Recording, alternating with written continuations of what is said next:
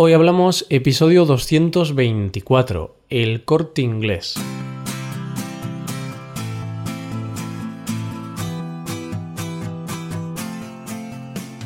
Bienvenido a Hoy Hablamos, el podcast para aprender español cada día. Ya lo sabes, publicamos nuestro podcast de lunes a viernes. Puedes escucharlo en iTunes, en Android o en nuestra página web Recuerda que en nuestra web tienes disponible la transcripción y las hojas de trabajo de este episodio y de los episodios anteriores. Para acceder a esta transcripción tienes que ser suscriptor premium, así que si quieres acceder a todo el contenido premium y además quieres apoyar la creación de este podcast, hazte suscriptor premium en hoyhablamos.com. Hola, buenas, ¿qué tal oyentes? ¿Cómo va eso? Espero que muy bien. Hoy comenzamos un nuevo episodio de temas sobre España. Y como el episodio de la semana pasada sobre Inditex parece que gustó, hoy vamos a hablar de otra empresa española muy tradicional y con mucha historia.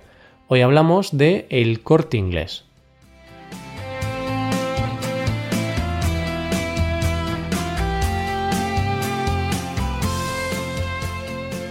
El Corte Inglés es un centro comercial que conocen todos los españoles. Y cuando digo todos, lo digo con seguridad. Bueno, quizá las nuevas generaciones, los más millennials y tal, pues puede ser que algunos de ellos no lo conozcan. Pero de mi generación en adelante todos conocemos el corte inglés. ¿Y por qué lo conocemos? Porque en su momento el corte inglés era sinónimo de calidad, variedad, buen trato y muy buena atención al cliente. Digo en su momento porque antes esa era su diferenciación. Pocas empresas ofrecían todo eso.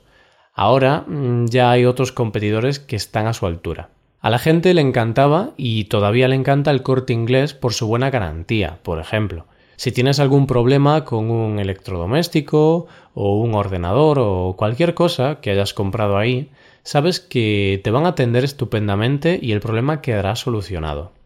Fue de las primeras empresas en implementar el sistema de grandes almacenes al estilo americano, es decir, edificios muy grandes con varias plantas dedicadas a diferentes departamentos, como ropa, electrónica, perfumería, hogar, decoración, comida, música. Da igual lo que estés buscando. Si vas al corte inglés, es más que probable que lo acabes encontrando. Actualmente, esta empresa cuenta con 92.000 empleados en toda España y en 2017 facturó casi 16.000 millones de euros, por lo que está entre las cinco empresas españolas más grandes. ¿Por qué se llama el corte inglés?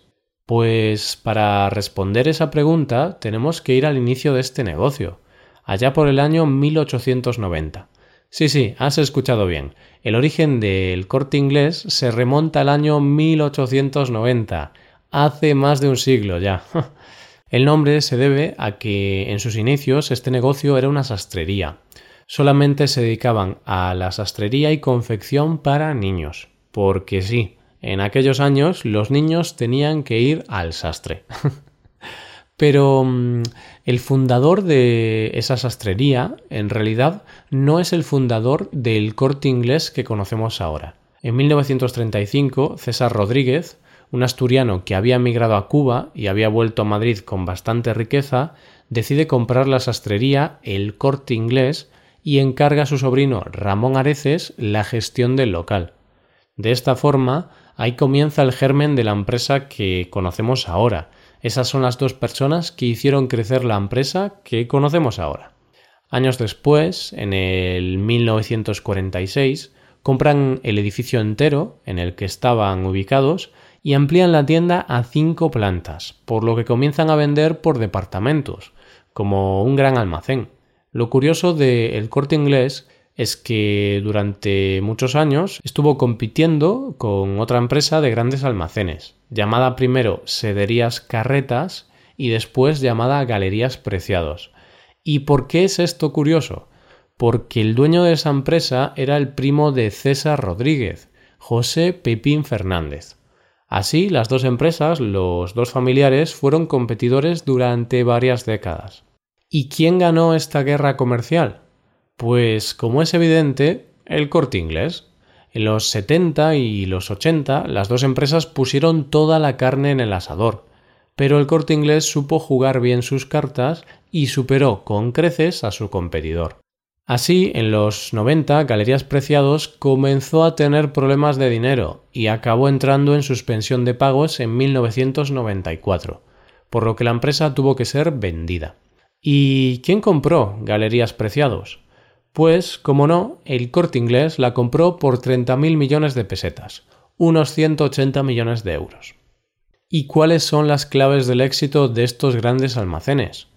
Pues en los años de la posguerra y en los años de la autarquía supieron estimular nuevos hábitos de consumo en los españoles y fueron capaces de coger lo mejor del modelo americano de los grandes almacenes para implantarlo en España en una época donde había pocos productos, autarquía y un consumo limitado. En los años aperturistas y de crecimiento, a partir de los 60, fue cuando el corte inglés supo aprovechar el momento y también tomó buenas decisiones, las cuales le permitieron coger impulso para convertirse en lo que es ahora. El corte inglés fue una de las primeras empresas en introducir las tarjetas de pago, incluso antes que los bancos, cosa que ahora parece una tontería, ¿no? Pero imagina en el 1966 en los años de la dictadura, implantar una tarjeta de pago que nadie tenía, ni los propios bancos. En ese momento fue un avance increíble. También fueron de los primeros en celebrar días como San Valentín, el Día del Padre y otros días vinculados al consumo. De la misma manera, subieron el listón de calidad introduciendo la garantía en los productos, la devolución del producto si no estaba satisfecho y una atención al cliente inmejorable. Avances y mejoras que ahora parecen insignificantes, pero que en los años 60 y 70 fueron rompedoras e innovadoras, y así permitieron a la empresa crecer y crecer año tras año. Pero no todas las empresas crecen y crecen sin parar. A veces hay cambios de ciclo, nuevos competidores, nuevas tecnologías o tendencias que hacen que lo que antes funcionaba muy bien ahora ya no funcione tanto. Si en el episodio de Inditex hablamos de lo bien que le iba todo a la empresa, de cómo cada año mejora, aumenta su tamaño y vende productos como churros, en el caso de El Corte Inglés ocurre todo lo contrario. La crisis económica pegó un duro batacazo a esta compañía en el 2008, y eso, sumado a todo el desarrollo de las compras online y de nuevos competidores en territorio español, como Amazon, por ejemplo, ha provocado que desde el 2008 la compañía se ha encontrado con muchas dificultades. No están en números rojos, pero la situación no es muy buena. En el 2007 la empresa tenía 1.200 establecimientos y 109.000 trabajadores. Sin embargo, aunque siguen manteniendo casi el mismo número de establecimientos, los trabajadores se han reducido a 92.000, o sea, han reducido su plantilla un 15%. Y quizá alguno se preguntará por qué no han cerrado más establecimientos, si tan mal estaban. Pues por un motivo de imagen. Los grandes almacenes de esta compañía son muy grandes. Siempre están en el centro de la ciudad y son como un punto neurálgico de la ciudad. Son edificios muy emblemáticos. Por eso, si cierran estos edificios, podría ser bastante negativo para su imagen. La gente pensaría que algo muy malo les está pasando. Por eso no pueden permitirse cerrar estos grandes almacenes. Pero sí plantean reconvertirlos en centros outlet o algo así para poder reducir los costes de personal. Y si seguimos hablando de su particular crisis, hay que destacar que la facturación del grupo empresarial descendió de manera consecutiva desde el 2008 hasta el 2013, pasando de 17.900 millones en 2007 a 14.300 en 2013. Parece que tras el 2013 la compañía ha mejorado un poco, pues acabaron 2017 con una facturación de 15.500 millones.